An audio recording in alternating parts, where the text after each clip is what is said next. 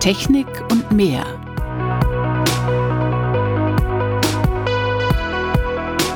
Faszination Meerestechnik. Ein Podcast von Bärbel Feening in Kooperation mit der Gesellschaft für maritime Technik.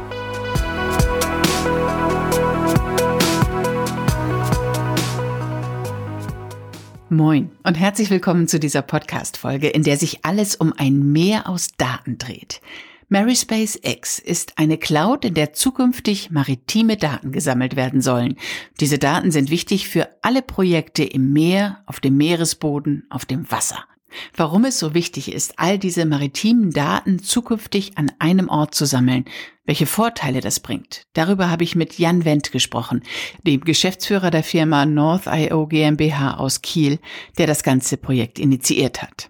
Er macht es aber natürlich nicht alleine. Inzwischen gibt es ein ganzes Projektkonsortium, das Maryspace X entwickelt. Das Projekt wird vom Bund mit 10 Millionen Euro gefördert. Moin, Herr Wendt.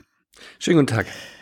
Die Zeiten ändern sich, alles wird digital, alles transformiert sich und Sie sorgen dafür, dass auch das Meer digital wird, dass die Meeresdaten weltweit zugänglich sind. Das ist Mary Space X. Das haben Sie in einem Satz schon sehr gut zusammengefasst. Was ist der Vorteil? Warum brauchen wir das Meer jetzt auch noch digital? Naja, grundsätzlich geht es erstmal darum, dass wir unglaubliche Mengen an Daten vorliegen haben. Wir haben diese Daten aber nicht im Zugriff und das ist tatsächlich was, was wir ändern müssen.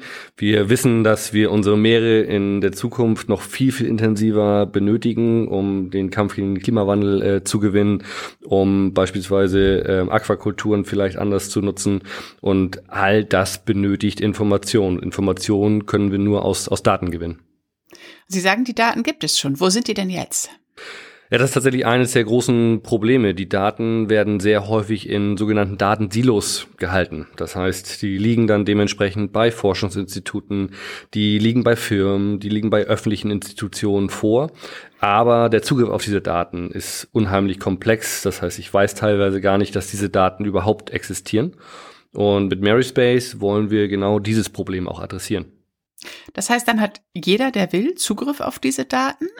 Ja, also ganz so ist es tatsächlich nicht. Ähm, es gibt ähm, im Kontext von, von Maryspace, was ja dem großen Gaia X quasi ähm, unterliegt, wo wir auch gleich sicherlich nochmal drauf zu sprechen kommen. Garantiert. Ähm, die große, die große Idee der Datensouveränität.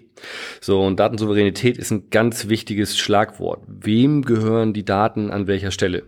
Heutzutage wird sowas viel über Verträge ganz klassisch äh, geregelt, aber das kann man digital regeln, das kann man digital abbilden und ähm, das bedeutet nicht, dass zwangsläufig jedem jede Daten gehören, aber ich kann in einem digitalen Raum meine Daten überhaupt erstmal souverän halten. Das ist ein ganz zentrales Merkmal. Und alle maritimen Daten kommen in Mary Space X rein. Jetzt mal sehr plakativ und sehr vereinfacht gesagt sehr plakativ und sehr vereinfacht mag das vielleicht irgendwann mal die ganz große Zielsetzung sein. Ähm, Im ersten Schritt geht es eigentlich erstmal darum, dass wir das technologische Grundgerüst eigentlich entwickeln, um diese Daten zugänglich zu machen. Also unsere Aufgabe ist es jetzt nicht, alle maritimen Messdaten der Welt einzusammeln, sondern unsere Aufgabe ist es, das technische Grundgerüst zu entwickeln, dass das dann nachher realisieren kann. Und die Daten, die es schon gibt, ähm, damit die dort eingepflegt werden können oder damit neue Daten, die erhoben werden, sofort dort zugänglich gemacht werden. Genau, damit die in diesem Datenraum zur Verfügung gestellt werden, damit man die Daten austauschen kann, damit man auch Daten in Zukunft handeln kann über diesen Datenraum. Warum ist denn das überhaupt wichtig? Also wer braucht all diese Daten? Warum sind Meeresdaten so besondere Daten? Ja, ich glaube, ein ganz gutes Beispiel ähm, ist die Energiewende und damit natürlich der Offshore-Windpark, den wir vor der Haustür dann oder auch nicht vor der Haustür haben. Ähm, es geht darum, dass ich dort ein unglaublich großes Gebilde, eine Milliardeninvestition in unsere Ozeane stelle. Und das kann ich nur, wenn ich eine gute Datengrundlage habe. Das bedeutet, bevor der Windpark gebaut wird, nehme ich unglaublich viele Messdaten auf. Teilweise bezahle ich ich dann dementsprechend Schiffe, die raus müssen und diese Daten aufnehmen. Das bedeutet, Daten sind sehr, sehr teuer dann auch. Und ähm, diese Daten stehen dann natürlich für ein Bau eines Windparks zur Verfügung müssen geteilt werden zwischen verschiedenen Firmen, die involviert sind, zwischen verschiedenen Institutionen. Ähm, und das ist, glaube ich, ein sehr, sehr gutes Beispiel tatsächlich der Offshore-Windpark. Und wie teilen wir Daten eigentlich in einem Offshore-Windpark, außer die über eine Festplatte zu verschicken? Das heißt, bislang ist es so, oder vielleicht bei den ersten Windparks, die gebaut wurden, wurden für jeden Windpark diese Daten gezielt erhoben? Wurde der Meeresboden auf Munition überprüft an dieser Stelle? Jetzt einfach nur mal, um ein konkretes Beispiel zu sagen. In Zukunft könnte es so sein, man guckt, welche Daten gibt es überhaupt schon in Mary SpaceX und ähm, können wir diese Daten kaufen, wenn wir an Punkt XY einen Windpark bauen wollen? Genau, das ist sehr gut zusammengefasst. Das ist quasi die Zukunftsversion. Zum einen ist natürlich so, wir werden immer weiterhin Daten erheben müssen, weil niemals wahrscheinlich alle Daten äh, vorliegen werden. Aber wenn wir die Daten verfügbar machen und die Daten suchbar ähm, bekommen, dann haben wir natürlich die Chance, ähm, die Daten, die da sind, schon zu nutzen und nicht direkt das nächste Schiff wieder rauszuschicken und da Hunderttausende bis Millionen Euro ähm, direkt schon bezahlen zu müssen. Weil es einfach so teuer ist, auf dem Meer Daten zu erheben, ne? Genau, gerade wenn ich natürlich schiffsgestützte Systeme habe und bin dort in ja, rauen Umgebungsbedingungen unterwegs, dann habe ich auch ganz schnell ja, sechsstellige Beträge, die am Tag aufgerufen werden, um diese Daten zu erheben und diese Daten auch im Nachgang noch verarbeiten zu müssen. Ja, und wenn man die Pläne der Bundesregierung sieht, wie viel Gigawatt dort in Zukunft produziert werden sollen auf dem Meer oder wie groß die installierte Leistung der Offshore-Windparks sein soll, dann wird da ja noch einiges gebaut werden und dann werden viele, viele Daten benötigt werden. Genau, ich glaube, das ist tatsächlich nicht nur in Deutschland der Fall, das ist in ganz Europa der Fall, ähm, eigentlich sogar weltweit. Wir sehen dass die Staaten auch ganz stark in diesen Bereich mit einsteigen, dass ganz große Player tatsächlich auf diesen Markt äh, kommen, große Finanzinstitutionen, die jetzt dort in den Offshore-Wind-Bereich einsteigen und das Thema ist einfach ein weltweites Thema. Mary SpaceX ist eine deutsche Initiative, ist Ihre Initiative. Sie sitzen in Kiel und trotzdem ist es auch ein weltweites Projekt. Genau, ähm, ganz plakativ, natürlich kennt unser Ozean keine Grenzen. So, und ähm, das Maryspace X ist ja ein gefördertes Projekt durch das Bundeswirtschaftsministerium äh, mit knapp insgesamt 10 Millionen Euro Fördergeldern, also schon wirklich substanziell. Und ähm, in dem Kontext natürlich ein deutsches Projekt, es können nur deutsche Partner auch dann mit äh, Fördermitteln ausgestattet werden. Aber wir haben von Anfang an viele internationale Partner schon ähm, mit an Bord äh, geholt, ähm, ob das nun im Bereich Offshore-Wind äh, ist, ob das nun im Bereich auch Digitalisierung ist, haben dort sehr große Firmen involviert, die natürlich auch international ähm, arbeiten und wir werden definitiv mit unserem Datenraum nicht an den Grenzen Deutschlands aufhören.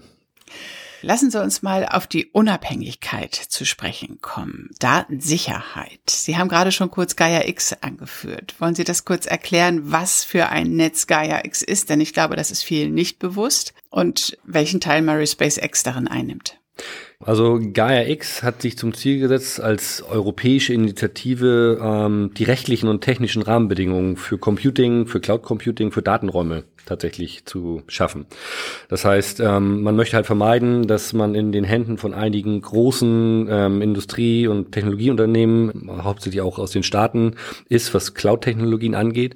Und ja, hat sich deshalb gesagt, okay, wir brauchen Rahmenbedingungen, an die sich alle halten können so dass wir im Prinzip technologieunabhängig, dass wir ähm, cloud-unabhängig ähm, entwickeln können. Und deswegen kam diese große europäische Initiative, stark getrieben durch Deutschland und Frankreich, Gaia X ins Spiel. Und man hat sich dann entschieden, Gaia X als solches ist natürlich sehr abstrakt. Natürlich ist es erstmal ein großer Papiertiger. Und den müssen wir ins Leben bringen. Und dementsprechend hat das Bundeswirtschaftsministerium gesagt, okay, wir rufen ein Fördervorhaben ins Leben. Hier sind 180 Millionen Euro bringt uns bitte spannende Projekte, an denen wir zeigen können, wie Gaia X in real aussehen kann. Und wir haben uns dann dementsprechend darauf beworben. Sie haben sich mit der Meeresdatenbank, so nenne ich es jetzt mal plakativ, beworben. Genau, also ähm, es gab acht Kernbereiche, die in dem Fördervorhaben adressiert werden sollten, beispielsweise Energie, ähm, Gesundheit, Automotive natürlich in Deutschland ganz stark und es gab natürlich keinen dedizierten ähm, maritimen Bereich. Wir haben aber gesagt, wir sind eigentlich eine Verknüpfung von vieler dieser äh, unterschiedlichen Bereiche und sind dementsprechend einmal das Risiko gegangen, haben im Prinzip hier eine ganze Menge Partner involviert, sei es nun beispielsweise Kollegen hier aus Kiel rund um das Geoma und die Universität, aber auch ähm, ganz klar ähm, mit Rostock zusammen, mit dem Fraunhofer und der Universität in, in Rostock, sowie einige Wirtschaftspartner, die involviert sind, ähm, neben uns beispielsweise noch Ionos als größter Cloud-Provider Europas. Und das ist das Konsortium, das Kernkonsortium. Und ja, wir sind unter 130 eingereichten ähm, Anträgen einer von tatsächlich elf geförderten gewesen. Wie kamen Sie darauf, diesen maritimen Schwerpunkt zu setzen? Haben Sie selbst so ein, so ein maritimes Herz in sich schlagen oder haben Sie da einfach eine Marktlücke gesehen? Naja, also grundsätzlich beschäftigen wir uns halt hier ähm, bei North.io mit äh, räumlichen Daten. So und in dem Kontext sind wir sehr, sehr früh auf dieses Thema der Munition im Meer gestoßen, was dann zu so einem gewissen Hobby von mir tatsächlich auch mit äh, geworden ist. Wie kann man dieses Problem äh, lösen? Und in dem Kontext haben wir auch sehr viel Forschung gemacht und haben da gesehen, dass tatsächlich, ja, also der Digitalisierungsgrad in der maritimen Domäne noch lange nicht erreicht ist und haben dort dann auch die Firma True Ocean gegründet, ein Spin-off quasi aus dem, was wir tun, die sich mit maritimem Big Data beschäftigt. So, und als dann ähm, Gaia X um die Ecke kam, weil Gaia X eigentlich genau die technischen Rahmenbedingungen liefert, die wir brauchen, um, um maritime Daten verfügbar zu machen, haben wir gesagt, okay, wenn wir das jetzt nicht äh, versuchen, so ein Großprojekt auf die Beine zu stellen, dann werden wir es wahrscheinlich nie wirklich schaffen, Standards in die maritime Welt dazu äh, bringen im Datenkontext. Naja, das war quasi der Startpunkt. Dann den Telefonhörer in die Hand genommen und einmal ordentlich telefoniert, um die Partner dazu überzeugen. Und das war tatsächlich nicht so viel, viel Überzeugungsaufwand gekostet, weil alle den Mehrwert von diesem Projekt sehen. Trotzdem ist es schon im Zusammenhang mit den anderen Bereichen, die Sie gerade erwähnt haben, ähm, ein besonderes Feld, Meeresdaten zu sammeln, oder? Äh, definitiv, aber ich glaube, wir sind tatsächlich mit dem, was wir tun, alle gemeinsam, die sich um die Meeresumwelt ähm, sorgen oder die im Meereskontext äh, aktiv sind, gerade am Zahn der Zeit. Das sehen wir einfach, dass natürlich die Energiewende, dass wir im, im Meeresumfeld da einen ganz wichtigen Beitrag da leisten können, dass wir im Bereich äh, Klimaschutz, ähm, biologischer Klimaschutz beispielsweise, ähm, tatsächlich sehr, sehr viel beitragen können. Und das hat auch wahrscheinlich die Politik einfach erkannt, als sie ähm, diesen Antrag äh, gelesen hat. Und wir haben ja vier Use Cases, die wir konkret ähm, bedienen. Und ich glaube, die ticken tatsächlich eine ganze Menge Boxen äh, ab von dem, was gerade relevant ist für, für uns als ja, Gesellschaft auch. Lassen Sie uns auf diese Use Cases mal zu sprechen kommen. Der erste ist Offshore Windpark. Offshore Windpark ist natürlich der Industrietreiber, den wir momentan haben, der das tatsächlich das Geld auch in die, in die Ozeane bringt, der aber auch natürlich dafür sorgt, dass Technologieentwicklung ganz stark voranschreitet, dass die Datenaufnahme ganz stark voranschreitet. Und wir bauen dort Milliardeninvestitionen in unsere Ozeane. Und dann geht es natürlich darum, dass wir da Daten brauchen. Zum einen, um zu schauen, wie bauen wir die, wo bauen wir die hin? Und zum anderen aber auch natürlich ein Monitoring durchzuführen. Ähm, ist unsere Infrastruktur ähm, heil? Gibt das Auswirkungen auf die Umwelt in irgendeiner Form? Das ist natürlich ein riesen Datensatz, der dort über 25 bis 30 Jahre Laufzeit eines Windparks äh, entsteht. Und dementsprechend ist Mary Space für diesen Themenkomplex extrem wichtig, weil wir diese Daten in einem Windpark verfügbar machen. Das heißt, die ganzen Stakeholder, die involviert sind in einem Windpark, die bekommen Zugriff auf Daten ähm, auf einfache Art und Weise. Und unterstützen das Projekt wahrscheinlich deshalb auch. Genau, wir haben mehrere Player tatsächlich auch internationale aus dem Bereich Offshore-Wind mit involviert. Das sind natürlich auch teilweise dann einfach kosten- und effizienzgetriebene Gründe. Das ist ganz klar. Die Industrie will einfach effizienter werden. Wir müssen effizienter werden, wenn wir diese ähm, avisierten Ausbauziele erreichen wollen. Und Digitalisierung kann dazu beitragen. Und das haben natürlich auch die Unternehmen erkannt, die jetzt alle sich assoziiert haben zu dem Projekt. Gibt es eigentlich international ein vergleichbares Projekt oder ist das ein weltweit einzigartiges Projekt? Also so in dieser Form ist es einzigartig. Es gibt natürlich Bereiche im Forschungskontext, die ähnliche Ideen auch äh, mit transportieren, wo es aber wirklich forschungslastiger ist. Und das ist vielleicht bei uns auch der ganz große Unterschied. Wir haben natürlich Forschung als ganz wichtigen Partner mit äh, an Bord, aber das Projekt ist industriegetrieben. Das heißt, wir haben sehr viele Industrieplayer mit äh, integriert. Ähm, es geht wirklich darum, die industriellen Probleme äh, zu lösen, die wirklich jetzt aktiv dort vorhanden sind.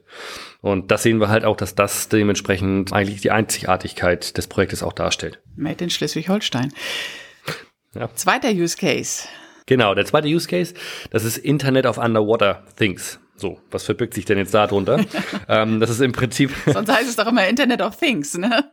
Ja, ja, genau. Das ist, wir sind aber Internet of Underwater Things in dem Kontext. Das heißt, es geht im Prinzip darum, die Sensorik unter Wasser. Wir haben ja häufig das Thema, dass dort keine Internetverbindung vorliegt.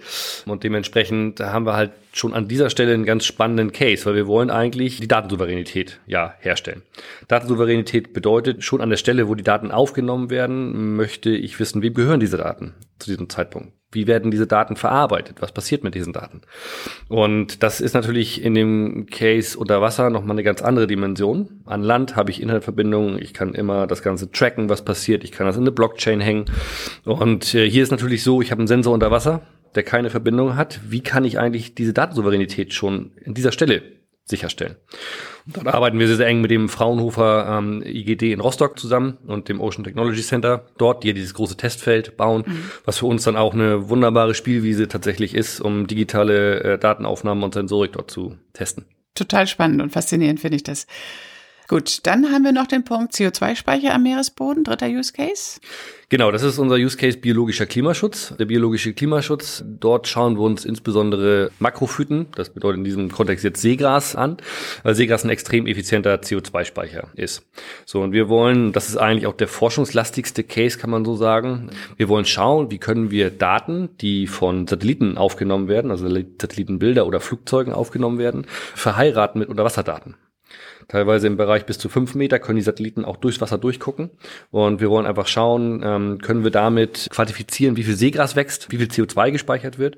Können wir auch dann ähm, beispielsweise eine KI entwickeln, die einem sagt, wo pflanze ich Seegras am effizientesten an? Wo wächst es am besten als Beispiel?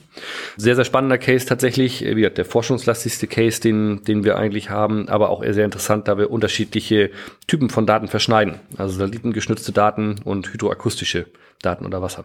Arbeiten Forschungsinstitute auch mit? Also Geomar, Genau, also das Geomar ist an Bord. Ähm, wir haben die Universität Kiel allein mit sieben Professuren an Bord. Wir haben die Universität Rostock, die sich eher um den wissenschaftlichen äh, und wirtschaftlichen Kontext kümmert, mit an Bord. Und natürlich das Fraunhofer IGD als Transferzentrum auch mit dabei. Für diesen Case jetzt beispielsweise im Bereich biologischer Klimaschutz ist die äh, Universität Kiel und dort die Fernerkundung äh, federführend. Bleibt noch der vierte Punkt, die Munition.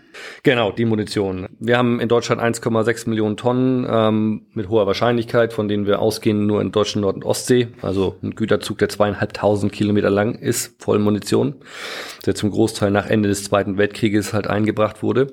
So, und wir sehen natürlich jetzt, dass ähm, die Munition Auswirkungen hat. Also neben der Sicherheitsaspekten im Bereich beispielsweise Infrastrukturausbau wie Offshore-Wind, das heißt, ich muss Munition räumen, haben wir natürlich natürlich auch Umweltauswirkungen, die wir jetzt messen können. Das Geomar hat da sehr viel in dem Kontext auch äh, gemacht und konnte halt nachweisen, dass in fast allen Wasserproben, die sie genommen haben, Kleinstrückstände von TNT vorhanden sind. Das heißt, wir haben einen Eintrag von diesen Giftstoffen in unsere Meere. Und wir wollen natürlich jetzt schauen, zum einen, welche Daten können wir verwenden, welche Daten sind verfügbar, um zu verstehen, sind es wirklich die 1,6 Millionen Tonnen? Wo liegen diese 1,6 Millionen Tonnen?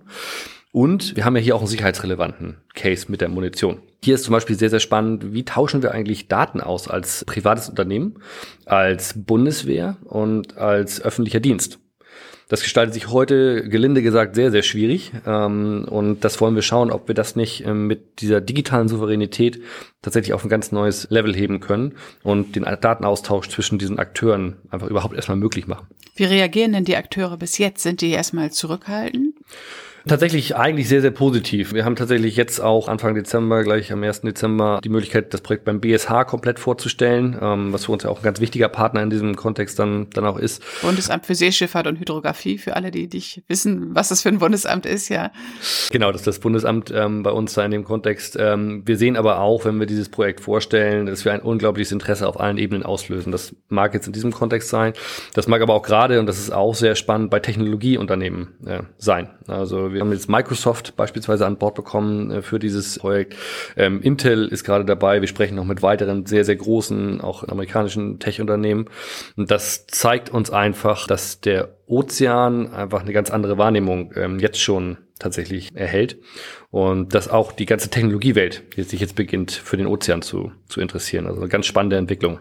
Ja, die Ozeane werden noch viel bedeutender werden in den kommenden Jahrzehnten und sind einfach viel zu unbekannt, viel zu unerforscht auch, nicht? Und genau müssen genutzt werden. Das ist, glaube ich, inzwischen vielen klar und auch, dass äh, wir uns digital anders aufstellen müssen. Da ist, glaube ich, inzwischen auch ein Wandel auch in Deutschland eingetreten. Genau, das ist auch das Thema Cloud Computing. Ähm, Cloud ist ja immer ein ganz schwieriges Wort tatsächlich, wenn es um die Bereitstellung von Informationen geht, wenn es ums Hochladen von Daten geht. Da haben wir in Deutschland und in Europa, ich glaube, eine ganz spezielle Perspektive darauf, was auch sicherlich seine Bewandtnis hat. Man möchte natürlich nicht, dass seine Daten jetzt, ich sag mal, vom amerikanischen Staat in irgendeiner Form oder von, von chinesischen Akteuren so einfach ausgelesen werden können. Wir sehen aber, dass halt so eine Idee von, von Gaia X, tatsächlich die Idee der Datensouveränität, die Idee der gemeinschaftlichen Grenzen, der gemeinschaftlichen technologischen und rechtlichen Frameworks, dass das unglaublich wichtig ist. So, und Gaia als solches hat seine Herausforderungen, muss man ganz klar sagen, weil es ein sehr politisches Projekt ist. Aber auch Gaia X hat einfach auch riesengroße Chancen, dass äh, Cloud im Prinzip ja, demokratischer wird. So kann man das vielleicht ganz gut formulieren. Es ist eine unabhängige Cloud. Wir sind unabhängig dann von, von den großen amerikanischen Clouds.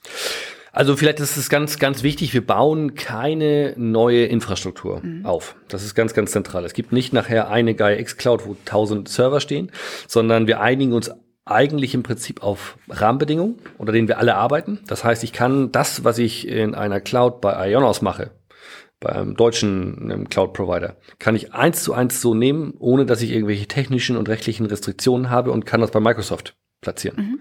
Genauso kann es andersrum sein. Das, was ich bei Microsoft entwickle, wenn das Gaia X compliant, konform ist, kann ich es einfach nehmen und auf eine andere Cloud schieben.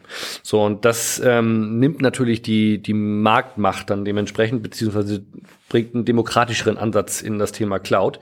Die großen Hyperscaler, so nennen die sich dann ähm, Amazon, ähm, Google, ähm, wie sie dann dementsprechend alle, alle heißen, die haben natürlich in den letzten 10, 15 Jahren eine unheimliche Marktmacht aufgebaut.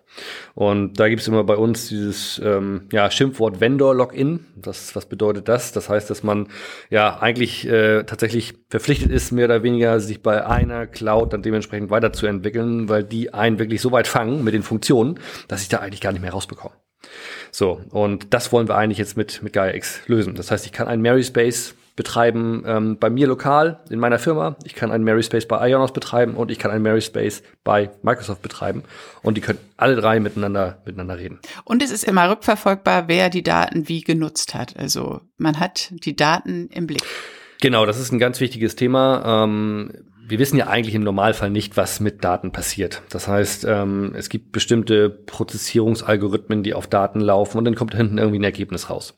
So, und im Normalfall bekommt der Kunde das Ergebnis.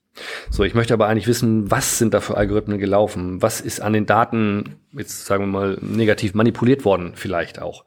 So, und das sind einfach Kontrollmechanismen, die wir jetzt ähm, einbauen können. Das heißt, eine Rückverfolgbarkeit von dem Sensor im besten Fall, wenn wir das ähm, realisieren können, hin bis zum finalen Produkt, was dann wirklich veredelt wurde und über mehrere Schritte quasi verarbeitet wurde. Und das ist natürlich extrem wichtig zu, zu wissen. Wann wird es denn soweit sein? Sie sind jetzt in der Entwicklungsphase. Es gab gerade äh, den Startschuss sozusagen. Ist das noch weit entfernt, bis es wirklich dieses maritime Datennetz gibt? Ja, also ich meine, wir sind natürlich jetzt in der tiefen in Entwicklung tatsächlich auch, was softwareseitig das Ganze äh, angeht. Wir warten tatsächlich auch immer noch auf, auf Rahmenbedingungen ähm, von dem Gaia X äh, Framework. Das heißt, da hat man sich auch ein bisschen anders vorgestellt. Da gibt es immer noch ein bisschen zeitlichen äh, Versatz zu dem, was man eigentlich vorher äh, geplant ähm, hatte, weil, wie gesagt, das ein sehr politisches Vorhaben tatsächlich ist. Aber wir haben jetzt tatsächlich einen Stand erreicht, wo wir ganz tief in die Entwicklung einsteigen können von diesem maritimen Datenraum. Und wir haben dann im Prinzip jetzt noch zwei Jahre Zeit, ähm, um diesen maritimen Datenraum, diese Grundtechnologie dafür zu, zu entwickeln, um diese vier Use Cases tatsächlich dann auch einmal live in diesen Datenraum zu integrieren und zu zeigen, was ist der, der Mehrwert. Wir sehen aber auch jetzt schon ähm, in den Gesprächen mit weiteren Partnern, die gerne dazukommen würden, es gibt hunderte Ideen, was man noch alles neben diesen vier Use Cases tatsächlich machen kann. Ähm, da muss man jetzt natürlich ein bisschen sortieren, wie man das alles auf die Reihe bekommt. Wir sind dann auch nur ein Unternehmen hier mit 30 Leuten und auch so eine Koordination von so einem Projekt ist dann auch ähm, ja schon eine positive Herausforderung, kann man, kann man sagen. Wir werden das mit Spannung weiterverfolgen. Ein super Projekt. Dankeschön, Jan Wendt. Sehr gerne. Das war die heutige Podcast-Folge. Ich habe mich mit Jan Wendt unterhalten, dem Geschäftsführer der Firma North.io GmbH aus Kiel. In zwei Wochen gibt's die nächste Podcast-Folge, die Sie auf keinen Fall verpassen, wenn Sie diesen Podcast einfach abonnieren. Danke für eine kurze Bewertung. Liebe Grüße.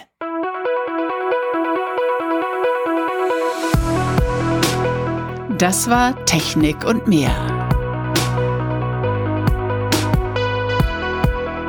Faszination Meerestechnik. Ein Podcast von Bärbel Feening in Kooperation mit der Gesellschaft für maritime Technik.